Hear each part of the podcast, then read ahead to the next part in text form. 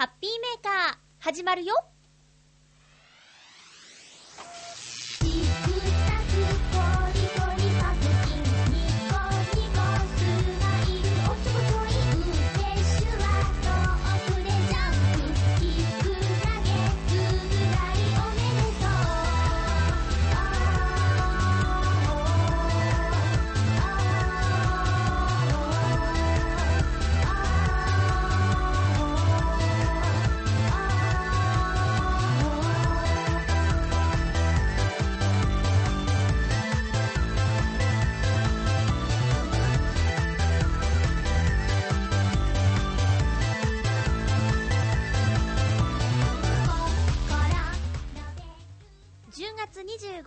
まゆっちょのハッピーメーカー。この番組は、ハッピーな時間を一緒に過ごしましょうというコンセプトのもと、ちょあへよ .com のサポートでお届けしております。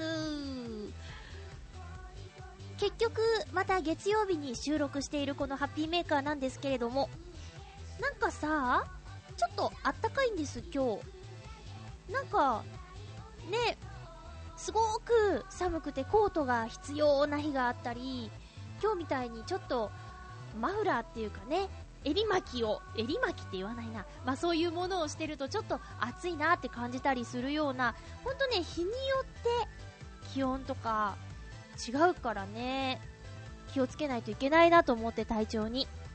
そんなこんなで、あの、インフルエンザの予防接種とかそろそろ周りで始まったりしてませんか？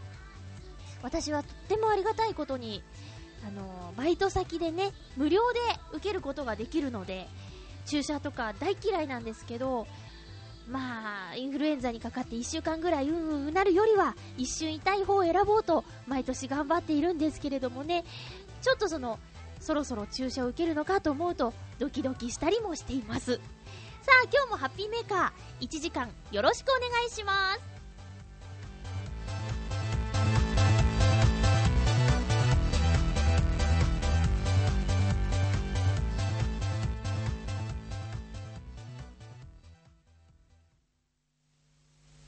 改めまして、ハッピーまゆっちょこと、あませまゆです。えーとね、まずは、いきなりなんですけども、ビッグニュースです。そう、ニュースなんですよ。あのー、OK もらってないんですけど、もう、来週のことなので、来週？来週のことなので、いいと思います、言った方が。うん。えー来週じゃないか。再来週か。来月のことです。何言ってんだかね。いや、とにかく、あの、11月からですね、新番組が、始まります。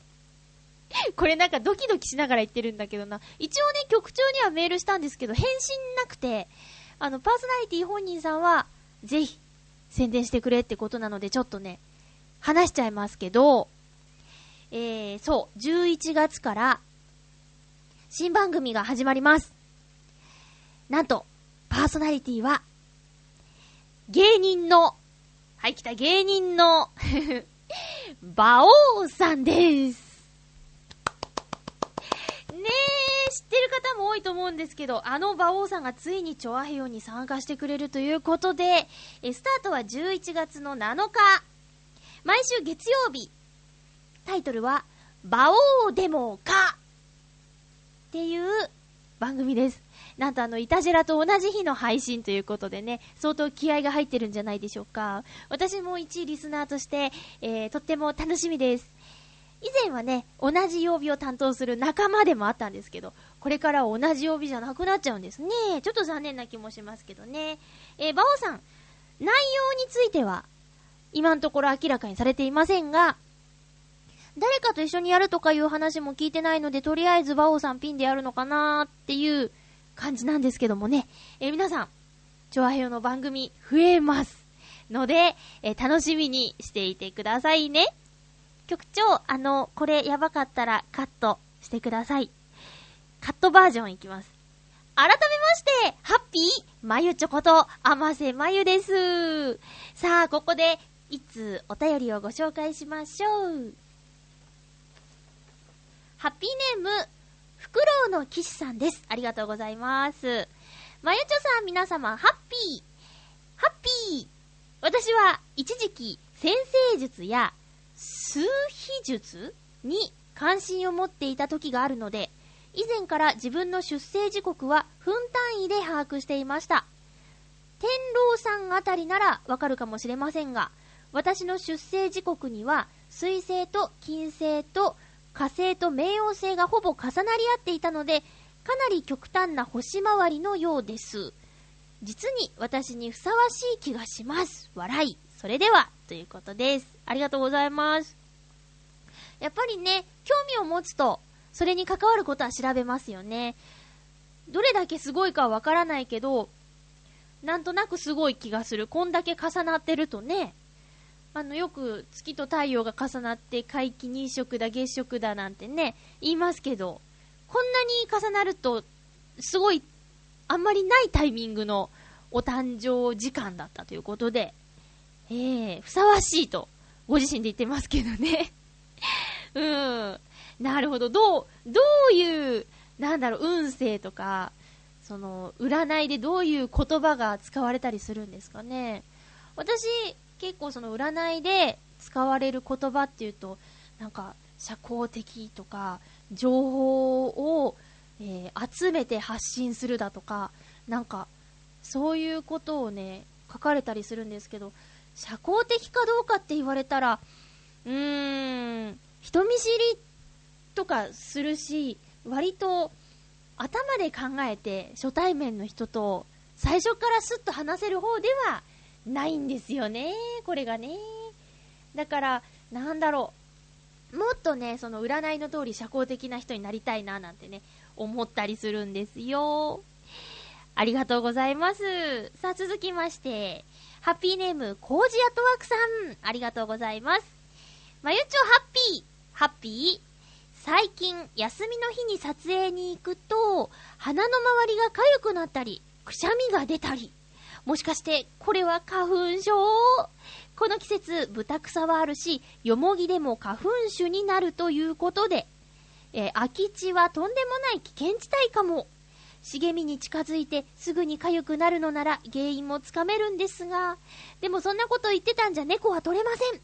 とりあえずはマスクも装備に加えて頑張ってみます。では、ということです。ありがとうございます。秋の花粉症ね。最近周りで増えてきた気がする。割と早い時期から、あんまりその秋の花粉症っていうのが、こうメディアとかで騒がれない時期から、ハッピーメーカーで一緒に喋ってくれてたクミちゃんがね、えー、年がら年中花粉症だよ、みたいなことを言ってて、まあ、冬だけ唯一ないかな、みたいなことを、確か言ってたと思う。だだから、その秋の花粉症が存在するっていうのは、くみちゃんの影響で知ってたかな。うん、でも、ね、今マスクして歩いてる人とかさ、ちょっと鼻声とか、シュンシュン言ってる人とか、電車の中とかでも割と見かけるけど、ほんと、大変辛いよね。まあ、春はなんとなくこう花が咲いたりしてさ、諦めもつくというか、まあ、しょうがないかなって気もするんだけど、秋はね、あんまりその、ねまだそんなにイメージないっていうか、まあ、じわじわ来てる感じはするけどね。え、そうじゃないといいですね。会社の仲間にね、あの、絶対秋の花粉症だろうって周りの人は思ってるんだけど、本人がね、認めたらおしまいだみたいなこと言って、薬も飲まず、鼻ったらーってしてね、あの、お掃除頑張ってたりするんですけど、認めて、病院行って、合う薬出してもらって、飲んだらちょっとは楽になるのにね、鼻が垂れてたらさ、あの、一日中ぼーっとしちゃったりしてさ、もったいないよ。うん。いや、でも、コージャットワークさんもね、もしかしたら秋の花粉症かもしれないから耳鼻科行って、その、アレルギーっていうの？花粉症ってアレルギーの一種なのかな？だからね、合う薬を出してもらって、えー、撮影にも、あのー、支障なく臨めるような、えー、お花の状態にしてくださいね。お大事にっていうのも変ですけど、なんとかその季節を耐え抜いてくださいね。耐えた先には寒い冬が待っているんですけども、いやー、まあ、頑張るしかないよね。私は今のところは秋の花粉症はないっぽいです。次の春の花粉症につ、花粉の飛散量については、なんかニュースでちょっと見たけど、少ないらしいね。次の春の花粉の量。ねえ。なんだっけ。あんまり暑くないから？とか？あれ？違う。猛暑の年は少なくなるとかだっけん？ん？どうだったっけ？なんかね、あるんだって。夏がどうだったから、春はどうなるみたいなのがあるんだって。それによると、次の春は花粉が飛ぶ量が少ないって。ほんとほんとかね？ねえ、でもほん、仕事柄ね、花粉症困っちゃいますから、鼻が詰まっちゃったりするとね。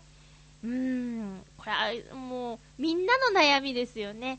花粉症じゃない人を見ると、本当に羨ましいなと思うもん。ねえ。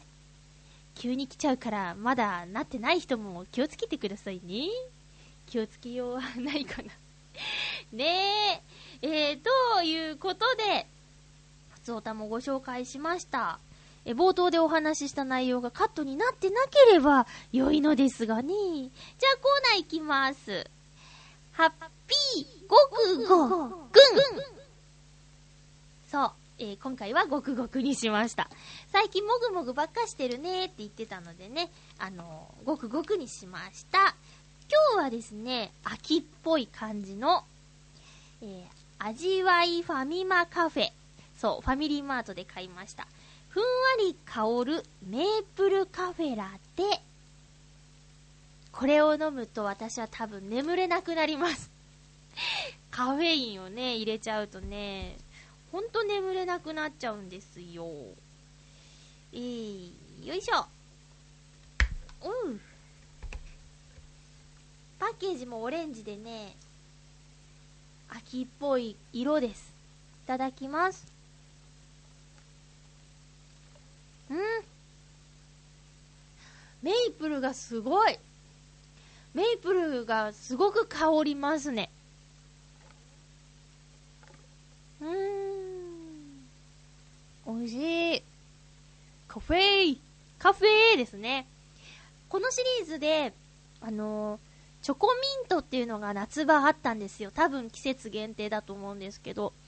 それに一時期ハマっててね収録のお供にチョコミントを持ってって飲んでましたね。あんまり喋る時に飲むのは向いてないのかもしれないけど、あの、空き時間とかに飲むよというイメージで、カバンの中には、あの、ペットボトルに入れた麦茶。これ5日間使うペットボトルね。えー、っと、そう、えー、っと、洗って麦茶入れたやつと、あと行く時に、ちょっとカフェを飲もうっていうことでね、あの、チョコミントカフェ飲んでたんですよ。で、これね、秋になったら飲んでみようって目をつけていたふんわり香るメープルカフェラテ。すごく美味しい。今カフェーって吹いちゃいましたね。カフェラテ。すごく美味しいです。あの、これを飲みながら、読書とか？読書とか？しなきゃね。えー、ということで、今日のごくごくアイテムは、ふんわり香るメープルカフェラテでした。ファミリーマートです。と、先週さ、あのー、もぐもぐアイテムを放送までに、えー、ツイートすることができなくて、本当に申し訳ございませんでした。今日は忘れないようにしないとね。えー、なので、今一緒に飲んでいる方もいたかな？ごくごく。美味しかったですか？えー、それをお供に番組最後まで聞いてくださいね。今日は、どうしようかな？曲。聞く？なんか。なんかっていうのもね。じゃあ、えー、これにしましょう。甘瀬まゆで、レインズメモリー。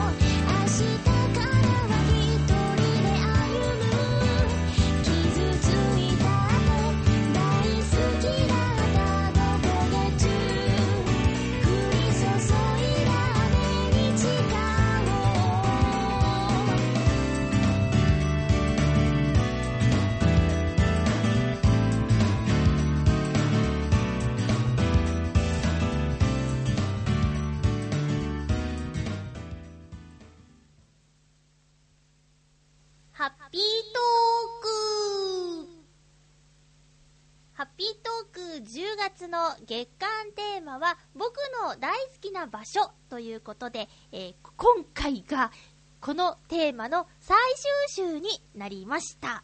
え皆さん、駆け込みで 駆け込みで、たくさんお便り、ありがとうございます。もうちょっとこう、分散していただけると助かるんだけどな。まあ、しょうがないよね。聞いてたら思い出しますもんね。ありがとうございます。どちらにしても嬉しいのでありますよ。え、まずは、ハッピーネーム、水なぎさん。ありがとうございます。まだ今月の月間テーマには投稿していなかったので、今回初投稿です。ありがとうございます。今月のテーマ、僕の大好きな場所ですが、これはもう書かなくてもわかるとは思いますけど、皆さん一緒に、北海道です。水なぎさんはそうですよね。えでも、一般的には、北海道といえば観光客の間では、大自然を満喫するということが観光の最大の目的のことが多いですから、道東などの自然の多い場所を好きな場所と挙げる人が多いと思います。私が北海道で好きな場所といえば、どうしても札幌のようなある程度都会という場所なんです。へえ、意外です。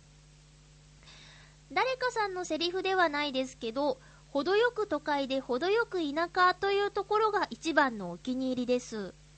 誰だろう 多分、キャラクター、誰、ね、北へのキャラクターの中の誰かなんだろうね。私じゃないな。旭川だったし。えーと、本当に周りが自然だけとなると、東京生まれ東京育ちの私ではさすがに不安になってしまいますし、かといって東京のように人が多すぎる場所もさすがに年を重ねるに従ってだんだん億劫になってくるんですよね。これ切実ですね。え、その点、札幌という街は、ちゃんと生活や趣味の買い物をする上で、東京とほぼ同等にお店がありますし、かといって人が多すぎるというほどではなく、でも交通機関はしっかりしていて、街中なら車がなくても大丈夫ですし、しかも暑さが苦手な私としては、これ以上の場所はないというわけです。かっこ、寒さの方はどうとでもなります。おお。え、食べ物は何を食べても美味しいし、衣食住の物価は東京と比べて安いです。それに、ほんの少し公共の交通機関で移動すれば、大自然に手が届く範囲にあります。おおただ、最大の問題は、景気が悪くて仕事が少ないということですね。収入の当てさえ今と同じくらいのものができれば、すぐにでも移住したいくらいです、笑い。あと、北海道を旅行するなら、起点は東京以外ならやっぱり札幌が一番便利です。飛行機は料金のこと以外にも満席になるとそもそも乗れませんけど、バスや鉄道ならほとんどのことがない限り満席で乗れないことはないですし、いつ買っても料金が変わらないですからね。今私が住んでいる場所はおそらく日本で一番交通の便のいい場所だと思うので、これ読んでいいんですよね？えー、新幹線の駅まで1駅。空港に行くのも乗り換え1回。地下鉄の駅の出口まで徒歩数歩。徒歩数歩。え最寄りの鉄道駅は3つとも10分以内で8路線。はあ。そういう意味では嫌いの、嫌いではないのですけど、いつかは北海道で生活をしてみたいです。ではでは、ということです。あれがいいんじゃないですか、老後とか。ね。あのー、老後とか移住すればいいです。今、そういうの流行ってますよね。都会で暮らしてた人が定年退職して、そういう田舎暮らしをするみたいな。専門の雑誌まであるみたいですしね。え、それに水なぎさんは北海道の知識が豊富だから、あの、仕事っていうのは今難しいかもしれないけど、何かこう地域の役に立つような何かできると思うし、あ、いいな、なんかそういう夢の持ち方もいいですね。今勝手にポンポン言っちゃったけど、例えば、そういうのもいいですね。へえー。か今住んでる場所すごいですね。8路線。10分圏内に8路線あるんだって。私の地元岡山県倉敷市、えー、自転車で最寄り駅まで全速力で2、30分かかりますよ。めちゃめちゃ一生懸命漕いで2、30分かかりますね。徒歩だったら1時間以上かかりますね。うん。もう、すごいね。あ、だからね、あの、雨が降ったらラッキーなんですよ。母親が送ってくれてたんでね。あと、帰りに雨が降っちゃった場合、友達のおじいちゃんが、軽トラックで迎えに来てくれて、自転車を荷台に乗せて、私とその友達を前の運転席の隣に乗せてくれて、えー、運んでくれるんです。だから、雨雨ふれふれと思ってました。ねえ、そっか、あ、そっか、北海道って言ってもやっぱり、ね、私もどうしてもなんだか、あの、地平線だとか、あの、ひまわり畑だ、ラベンダー畑だとか、滝とか、どうしてもそういうことを思っちゃうんですけど、もうほんと住む目線ですね、水なぎさんのこの札幌が素敵っていう、大好きな場所っていうのは。ねえ、程よく都会、程よく田舎。そうですよね。あの、浦安から車でどっか出かけたこととかってあんまないんですけど、ちょっと走ればっていう感覚じゃないと思うんですよね。1時間以上は高速とか乗っていかないと、あの、自然いっぱいの場所ってなかなか見られないんじゃないかなって。あんまりね、こう道路事情には詳しくないんですけど、そういうイメージなんですよ。うん。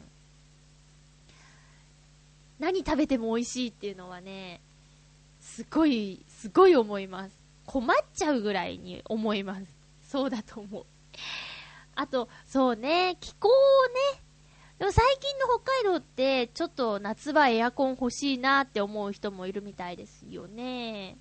うん。あと、まあ、あんまり正確な話ではないですけど、こう、冬場は、どうしてもストーブとか、必要になるから、石油を買うための、灯油、灯油、か。灯油を買うための手当が支給されるとか、給料にプラスしてあるとかっていうのも聞いたことがあるし、あ、あと、私が知ってる北海道の風習でいいなと思うのは、結婚式のご祝儀がないっていうところかな。結婚式が回避制っていうのが北海道ならではの、あの、ことらしいですね。北海道出身の方で、あの、司会の勉強してた時に知り合った方から聞いたんですけど、うん、いいなと思いました。やっぱりさ、あの結婚式行く時って、あの、女の人はドレス買ったり、ドレスというか、まあね、綺麗な服買ったり、あと、髪の毛をね、美容院でセットしてもらったりだとか、何かと出費があるんですよ。で、そこに加えて、3万円ぐらい包むでしょ？今はなんか2万もありだって言うけど、でも、ね、仲が良ければ、多く包もうかなみたいなことにもなるじゃないですか。だから、いろいろとね、出費かさむけども、北海道だったら、回避制にして、新郎新婦も、そんなにね、あの、気を使うこともない。何かもらったらお返ししなきゃいけないとか、いろいろありますからね。うん。そういうのがね、北海道のいい風習だなと思ったりしました。札幌、またゆっくり行ってみたいな。確かに、あの、充実してるなっていう印象ありました。たった2回しか行ったことないけどね。夏場と冬場かな。うん。水なぎさんありがとうございました。いつか、あの、北海道に住むという夢が叶うといいですね。続きましては、ハッピーネーム、旅人さん、ありがとうございます。まゆちょさん、ハッピー、ハッピー？僕の大好きな場所といえば、こんな話があったな。なんか久しぶりですね。大好きな場所、それは私が長いこと住んでいた町です。私には長いこと住んでいた場所が3カ所あります。あと、番外的なところも2カ所あります。全部で5カ所かな？住んでいた場所は、1つはこの浦安ですが、2つ目は私が生まれてから11年間住んでいた埼玉県の上尾市です。今でもたまに訪れていますが、29年前と比べてどことなく昔の面影を残すものの、さすがに様変わりしてしまいました。時代の流れというのでしょうか。当時私がよく行った行きつけのおもちゃ屋や本屋、さらにゲーム機の置いてある駄菓子屋がなくなっていたのには、正直ショックが隠せさ、隠せません。正直、ショックが隠せません。3つ目は、16年半住んでいた大阪の豊中市です。鉄道旅行で大阪に来た時は必ず立ち寄っています。今年のゴールデンウィークに立ち寄った時は、市内を歩いて回るほど思い出深いところなのです。先ほどにも述べた番外的なところというのは、私が自自動車免許の合宿の時に来た場所で、一つは鳥取県の倉吉、もう一つは徳島県の鳴門無谷。いずれも半月以上過ごしてきた場所なので、僕の大好きな場所に登録しています。うん。浦安に引っ越してきて12年半経ちましたが、もはやここも僕の大好きな場所になっています。12年半、早いですね。しみじみ書いてますね。このメールを打ったこの日、私はついに、よそじという道を歩む運びになりましたという旅人さんからのメッセージありがとうございます。大事な誕生日のね、この時間をメールを書くことに費やしてくださってありがとうございます。そして、お誕生日おめでとうございます。メールをくださった日は、10月の20日でしたね。10月20日が旅人さんのお誕生日。改めておめでとうございます。アラフォーですね。まさに。アラウンド40。ねえ、男の人は40代からって言いますよ。うん。ダンディーな。いや、ダンディーじゃなくてもいい。可愛いでもいいですけど。あの、とにかく魅力のある男性にね、どんどんなってってもらいたいなと思います。10月は、周りで誕生日の人がちょっと多いかな。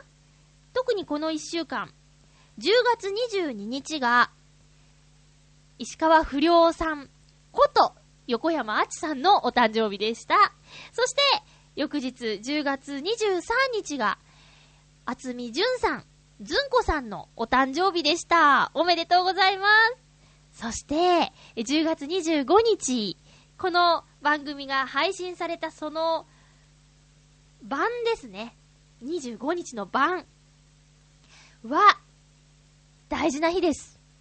皆さんご存知、バチさんのファーストソロシングル発売レコ発ライブですよどんどんパフパフえーと、浦安にあるジャングルという、えー、場所で、バチさんのライブがあります。そしてこの会場で、バチさん初の CD、3曲入り500円で販売されるそうです。お買い得ですよ。バチさんの歌声は本当に素敵ですからね。それに、いつよを聞いていればわかると思うんですけど、この CD を作るのに、バチさんがどれだけ力を入れていたかっていうのもよくわかります。えっ、ー、と、もう今日の晩なので、えっ、と、お早めに、会場が18時、開演が19時、クローズが21時、チケットはワンドリンク付きで2000円。浦安にあるジャングルさんで40分のステージを2回するそうです。ゲストの方も2名いらっしゃいます。えー、なのでね、えっ、と、ジャングルさんの方に行きたいよという方は連絡を。まあ、急にね、インフォメーション挟んじゃいましたけど、えー、電話047-380-4534こちらがエンタメショーハウスジャングルさんの電話番号です。047-380-4534です。私はちょっといけないと思うんですけども、えもし行った方はぜひ感想を、えいつゆの方に送ってくださいね。よろしくお願いします。ということで、えっ、ー、と、旅人さんのお誕生日から10月のスケジュールの発表まで行ってしまいましたけど、旅人さんお誕生日はどんな風に過ごされたんでしょうかね。ハッピーメーカーにメールを書いてくださって、その後ちょっといつもより美味しいものでも食べたりしたんでしょうかね。いくつになっても誕生日ってやっぱり特別だから、あのー、年取るの嫌だなーって思うよりも、よくこの40年間、健康にね、今まで元気に生きてこられたなーって、産んでくれた、えー、お母さん、そして、えー、お父さん、感謝、え、ご先祖様みんなに感謝をする日にね、えしてみてはいかがでしょうか。まあ、ついついね、嫌な気持ちになっちゃうのも、ないことはない。あ、年取ったなーっていう感覚もあるっちゃあります。でも、あの、人のね、えー、気持ちはあの、考え方一つで変わるので、どうせなら、いい方に、楽しい方に考えた方がいいんじゃないかなと、私は思うんですよ。これは自分にも言い聞かせてるところは多々あるんですけどもね。え、旅人さんも、え、他の皆さんも、お誕生日は、えー、嬉しい日ということでね、みんなで、そういう風にしていけたらなと思います。旅人さんメッセージありがとうございました。それぞれに10年ぐらいずつ住んでるんですね。浦安がダントツでぐんぐん抜いていくんでしょうかね。続きまして、うーん、ハッピーネーム、281028さん。迷っちゃった。まゆちょハッピー、ハッピー？えー、二つ目ですが、私のもう一つの大好きな場所は、冬場の布団の中です。笑い。それは、あったかく眠れるからです。よく、夏と冬のどちらが好きかというお題があったりしますが、冬場の布団の中の気持ちよさが理由で、私は冬に軍配が上がります。あれ？ニューカレドニアとは両立しませんね。そうですね。あと、ニューカレドニアは確かに小説天国に一番近い島の舞台になっているところです。日本との時差が2時間しかなくて、飛行機の直行便で8時間半で行けますよ。ありがとうございます。布団の中。ということで、もう一つ。ハッピーネーム、たぬきさん。ありがとうございます。まゆちょハッピー。ハッピー、たぬきです。ポコポン。僕の大好きな場所は、布団の中で、あ、ごめん、僕の大好きな場所は、お布団の中です。最近なんやかんやで忙しいので、心置きなく、布団の中でゴロゴロ、たぬき寝入りするのが最高に心地いいですね。朝仕事だと思って目が覚めた時、あ、今日は休みだって気づいた時は、最高に心地いいたぬき寝入りができますよ。ということです。あの、281028さんとたぬきさん同じ場所が大好きな場所ということです。たぬき寝入りってさ、寝たふりのことでしょ？ねえ、本当に寝ちゃわないの？ですか？ねえ、布団の中でゴロゴロ、あー、私、ギリギリまでアラーム、目覚まし時計をセットしないので、この、ゴロゴロしてると危ないんですよね。だからね、確かにその、布団の中で、ぬ、ぬくぬくゴロゴロしてるのは気持ちいいんですけど、なかなかこれを体験するチャンスがないかな。目覚ましが鳴ったら飛び起きるみたいな生活をしているのでね。えー、たぬきさんありがとうございます。今日ね、なんかね、睡眠時間についてのツイートを読んだよ。今さ、ハッシュタグつけて有益なことをつぶやこうみたいなやつが、あの、よく流れてくるんですけど、それのリツイートで、あの、人は7時間睡眠がちょうどいいんじゃない？みたいな内容で。で、10時間以上寝ちゃうと、ちょっとなんか、リスクが高まるらしい。健康のリスク、不健康リスクが高まるらしいよ。で、4時間未満も同じく不健康リスクが高まるらしくて、やっぱりね、7時間に近ければ近いほど、人に合った睡眠時間らしいです。皆さんの睡眠時間はどんなもんでしょうか？私は3時間3時間の6時間寝てはいるんですけど、これはあの連続7時間がいいんでしょうかね連続7時間寝られる日ってめったにないようーん。だからね、33の6時間やってるんですけどね。33の6時間がベストだけど、1.5足す3の4.5とかもありますかね。まあ、とにかく連続で寝た方がきっといいんだろうけどね。え、281028さんも布団の中ということで、これが理由で冬が好き。うーん。そうですよ。前回いただいた大好きな場所、ニューカレドニアは、平均気温が24とかだったっけ？ねそこで布団でぬくぬくはちょっと暑いんじゃないですか？まあ、二つとも好きなんですよね。えっと、時差が2時間で飛行機8時間半とかって、なんかね、海外旅行の経験がないことと、経験がないことと、加えて調べたことがないことでピンとこないんですよね。時差2時間しかないのに、あのー、飛行機8時間半もかかるの？みたいな。そんなノリなんですけど そういうもんなんですかね。まあ、海外へ行くっていうのは大変なことなんですよね。まあ、どういうまとめなのかよくわかりませんけども、281028さんどうもありがとうございます。続きましては、ハッピーネーム、コージーアットワークさん、ありがとうございます。まゆっちょ、ハッピー、ハッピー？テーマ、好きな場所も最後ということで、とっておきの場所です。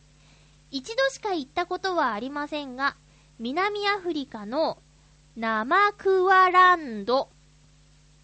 ナマクワランド。いつもは荒涼とした砂漠のような丘陵風景が広がる、合ってる？場所なのですが、えー、っと、8月の雨季雨が降るとあっという間に姿が変わり、見渡す限り一面の花畑になってしまいます。うん。咲いている花の種類は4000種とも言われ、ここでしか見られない品種も数多いとか。1年のうちわずか20日間ほどしか見られない絶景です。では、ということで、え言葉で言っても伝わりにくいかもということで YouTube のアドレスを貼っていただいて、あの、生クワランドのインフォメーションみたいな映像を見たんですけど、すんごいよ。あのね、絵本に出てくるような花畑、色とりどりの花が、うわーって広く咲いてるの。で、こう雨が降った後のこの、なんだろう、景色？とか虹？とか、そういうね、えー、太陽の光とかも南アフリカだから強いんじゃないかな、みたいな風に見えたんですけど、とにかく、あの、皆さんももしよかったら、生クワランド映像みたいな感じで検索すれば出てくるかしら。ねえ。ちょっと見てもらいたいかな。すごくね、素敵な映像でした。ここに行ったことあるんですか？え、タイミングはこの、まさに、1年のうちの20日間のうちのどっかで行ったとかですか？すごい。え、え、写真とか撮ってますよね、もちろん行ったら。ねえ。いやー、なんか、いい、いい人生ですね。生であの景色を見たら生クワランドの、生クワランドってもうなんかテーマパークみたいな感じですけど、もう生クワランド、生で見たら、もうなんか涙が出るかもしれない。感動してね。え、コージャトワークさん、すごい素敵な場所に行ってますね。ありがとうございました。ということで、皆さんの大好きな場所、お便りいただいてきましたけど、いろんな場所がありましたね。え、私は、マイクの前が大好きなので、え、これをもっと仕事にしていけるように頑張りたいなと思います。あとは、そうだな、やっぱり、浦安に住んでいる理由、えー、ディズニーのテーマパークが大好きなので、今年は、もうわずかですけどね、クリスマスのシーズンにも行けたらいいなとか、あと10周年のディズニーシーにもう一回行きたいなとか、行ったんですけど、ものすごく混んでたので、えー、もう一回行きたいなとか思います。うん。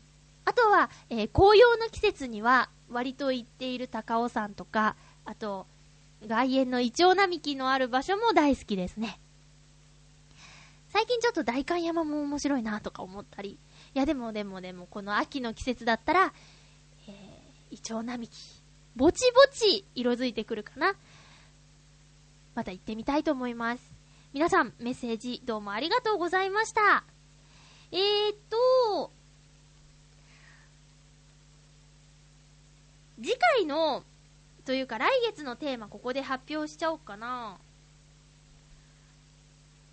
あ、まあ、いいか。うん、そう。え、次回はね、来月はね 1ヶ月丸々じゃなくて、まあ、ちょうど多分、急激に季節が変わると思うので、えー、確か10月の頭に予告してたんですけど、11月は〇〇の秋ねって。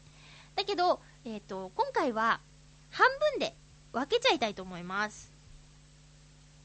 えー、っとね、何週間あんのかな ?5 週あるのかな ?11 月は5週ありますね。じゃあ、2週、〇〇の秋やります。そして、後半の3つはまた別のテーマにしますので、この2回で、〇〇の秋というテーマで送ってくださいね。よろしくお願いします。ということで、ハッピートークでした。あのー、私のナレーション担当している番組、改札、千葉茨城行きという番組なんですけど、なんと、今放送している放送回は、あのね、福島県のスパリゾートハワイアンズにお邪魔しています。千葉茨城行きっていうタイトルなのに、福島行っちゃいましたね。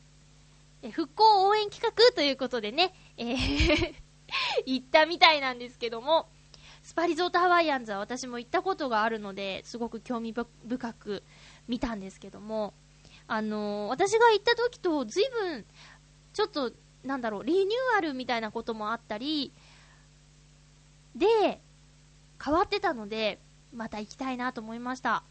私は浦安に住んでるんですけど、西船橋っていう駅が近くにあってね、そこから福島まで送迎バスが出ていたりだとか、割とね、身近なんですよ、スパリゾートハワイアンズって。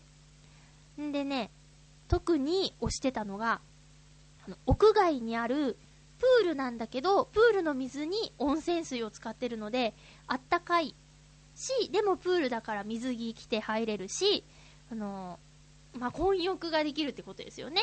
男女一緒にその同じ場所でみんなで楽しめるっていう場所ができていて、確かね、それは、うん、なかったのか、あと、行ったのが5月の下旬だったから、まだ開けてなかったのかとか、まあ、とにかく行けなかったので、今度もしそこ行ったらね、えー、ぜひ、外で遊びたいなと思ってます。リスナーの皆さんは、スパリゾートハワイアンズって行ったことありますか？あのまあ、大変失礼なんですけど、あの宿泊で行ったんですけどね、ホテルのお食事、そんなに期待してなかったんですよ。やっぱり、あの、アミューズメント施設っていうか、テーマパークっていうかね、えそっちがメインなのかなと思って、対してね、期待してなかったんですけど、めっちゃめちゃ美味しかったんです、夜ご飯。だからね、あの、宿泊じゃなくてもいいけど、あの、ホテルのレストランでご飯を食べるっていうのも、また、いい楽しみ方かもしれないなと思いました。ねあとね、また、その、江戸の街並みを再現したエリアっていうのが新しくできていて、そこもね、楽しそう。あと、お蕎麦が美味しそうでした。食べ物ばっかりですね。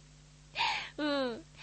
だから、そう、楽しみですね。っていうことで、今放送しているのは福島県にあるスパリゾートハワイアンズ特集している改札千葉茨城行きという j イコムの関東エリアで放送している番組なんですが、私もね、え次回予告を見てびっくりしたことがありました。えなんと、来週は、山梨県に行っちゃいますね。千葉、茨城行きって言ってんのに、山梨県に行っちゃうみたいですよ。なんと富士急ハイランドにね。え、これはあの番組の最後の予告を見て私も次回何を収録するのか知るんですけども、びっくりしました。まあ、富士急ハイランドの魅力を私のナレーションでうまく伝えられるように頑張りたいと思います。あとはね、今回ちょっと嬉しいことがあって、そのスパリゾートハワイアンズの回なんですけど、あの、メイン MC が江戸紫っていう芸人さんなんですよ。で、江戸紫さんのことは、多分岡山にいた時から知ってたのかな？それか、あの、上京して間もない頃とか、あの、爆笑オンエアバトルっていう NHK の番組を見てたら、江戸紫のショートコントとか言ってやってるのを見てたので、その見てた方の出演している番組のナレーションをしているっていうのがまたこれ、すごく嬉しいことなんですよ。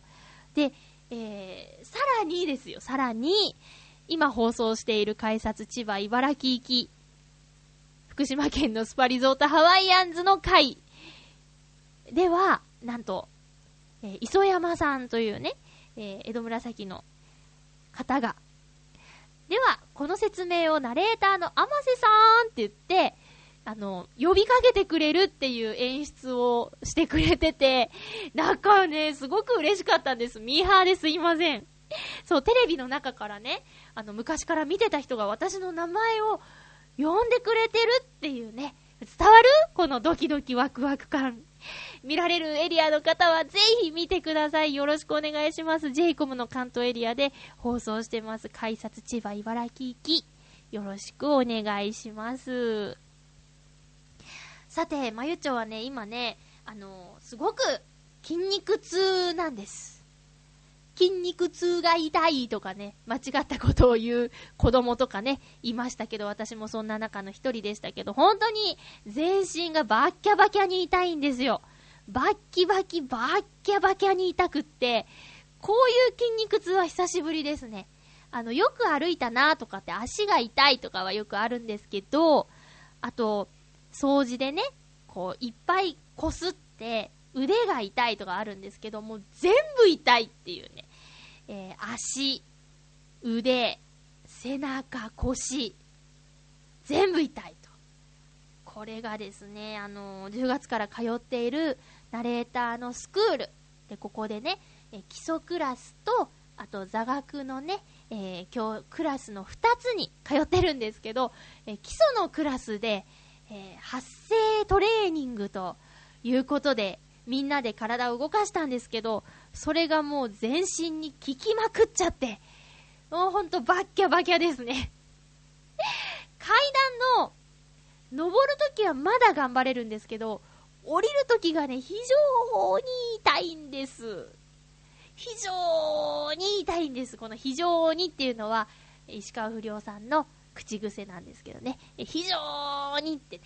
ほんと痛くって、あの、例えばそう、バスを降りるときとか、ノンステップバスってありがたいなーって思ったりしました。あとは、そうだなまあ、夜中ね、アルバイトに行くんですけど、休憩する場所がね、3階にあるんです。建物の3階に。で、上りはなんとか行くんですけど、下りで、いっ、いっってこう降りるたびに、いっ、いっって言ってたら、おじさんに、あの、すごく、どうしたみたいな感じで心配されて、筋肉痛ですって言ったら、なんだって言われたりね、えー、するんですけど、本当に本当に痛くって、えー、私は、これ土曜日からなんですけど、え木曜日に同じ内容のレッスンを受けた方が言うには、まだ痛いと。だから、木、金、土、日、月と5日目なのに、まだ痛いとおっしゃってる。私は土曜日だから土日月か水曜日ぐらいまで痛いのかなーなんてね、えちょっと怖いなーなんて思ってるんですけど、早く痛いの痛いの飛んでいけしてくれないかなと思って。皆さん最近筋肉痛とかになったりしてますか？ねえ。運動不足ですよね、完全に。完全に運動不足です。いや、それにしてもしんどい。あとはね、その、スクールはね、えっ、と、すごく充実してて、密度の濃い2時間なり1.5時間の授業なんですけど、私の通ってるそのスクールの素晴らしいところは、レッスンが終わった後の時間を大切にしてくれることなんですね、講師の皆さんが。うん。だからね、あのー、終わったからって言ってすぐお疲れ様でしたって帰るのはもったいなくて、まあ、一回一回の授業料、ドーンと払ってるんですけど、割ると、まあ、一回いくらみたいなことつい計算しちゃうでしょ？そんな、ね、余裕があるわけじゃないから。そうしたらね、あの、十分、その、価値がある内容のレッスン後のお話だったりを聞けるので、まあ、なるべく残りたいなとは思うんですけど、油断すると毎回終電になっちゃうっていう感じなのでね、そこは自分でコントロールして、あの、しっかりしないとなと思うんですけど、あとはね、そう講師の方から質問あるって振ってくれたりね、いろいろそうだな、あの、その方が持っている知識とか、今まで歩んできた中で経験してきたことを、もう惜しみなく伝えてくれるっていうか、だから基礎コースに今行ってますけど、今まで何やってたんだろうって思うことばっかりなんですよね。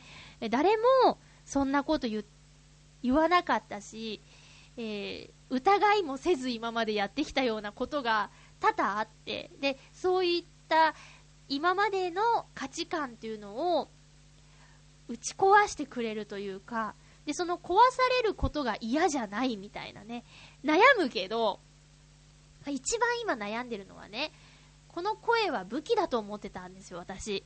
だけど、ナレーターとしては使えないねっていうね、ところですね、この声が。だけどもしかしたら、このハッピーメーカーをやっている時の声は、すごくリラックスして収録をしているので、もしかしたらこれかもしれないっていうのはあるんですけど、あの、何か原稿を読んだ時に、うーん、違和感を感じるみたいなことをね、言われてしまったんですよ。で、地声で喋ってくださいって言うんですけど、あの、地声なんですよね、これが。うーん、でもね、初めて、っていうか、ほとんど知らない講師の方が、私のことを知らない講師の方が聞いて、違和感があるっておっしゃるんだから、その、初めてテレビをつけた時に聞こえた、私の声を視聴者さんがどう思うかって言ったら、やっぱり違和感があるっていう風に聞こえちゃうのかなって思ったら、あの、探したいなと思って、そのナレーションに合う私の声を。うん。だけどね、その、講師の方は、その声がダメだって言ってるんじゃないよって言ってくれるんですよ。もっといい声があるはずだから、頑張って探してみたらどうですかっていうような言い方をしてくれるので、まあ、ね、前通っていたどっかは、その、声が、もう、ダメっていう風にも言われたことがあるので、まあ、それは向き不向きのあるシチュエーションっていうのもあるんですけどね。今回は特に、これから力を入れてやっていきたいナレーションをするためには、あの、もっといい声があるはずっていうことで、私の今の一番の悩みは、声探しですね。え実技以前の問題で今悩んでいるところで、かなりの劣等生やらせていただいてます。まあでもね、あの、さらっと行くんじゃなくて、え悩みながら半年間を過ごした方が、きっと身になると信じて、えー、頑張っていきたいなと思っているんですよ。皆さん。皆さんもね、こう、どうしようかな、やってみようかな、どうしようかなって思ってることがあったら、ぜひ、今のうちチャレンジしてください。こう、勢いとかね、タイミングっていうのがありますからね。え、さて、次回は、11月1日ですね。11月1日です。もう早いです。あと残り2ヶ月。私は本をあと6冊読めるのでしょうかというところが問題なんですけども、とりあえず、ハッピーメーカー次回は11月1日、収録は10月30日にする予定です。はい、そうですね。予定です。テーマはさっきも言いましたが、えっ、ー、と、11月は2つのテーマ。1週目、2週目は、〇〇の秋ということでね、えー、あなたが今年の秋は、特にどんな秋を過ごしているよというようなテーマで、内容のお便りを募集しています。えっ、ー、と、11月は5週あるんですけども、後半の3つは別のテーマになりますので、1週目と2週目で、〇〇の秋という内容の、えー、メールを送ってください。その他、ふつおた、などなど、お願いいたします。よろしくお願いします。えさて、お送りしてきましたハッピーメーカー、そろそろお別れのお時間です。お相手は、まゆちょこと、あませまゆでした。また来週、ハッピーな時間を一緒に過ごしましょう。低い声ってこんな声？えー、ハッピー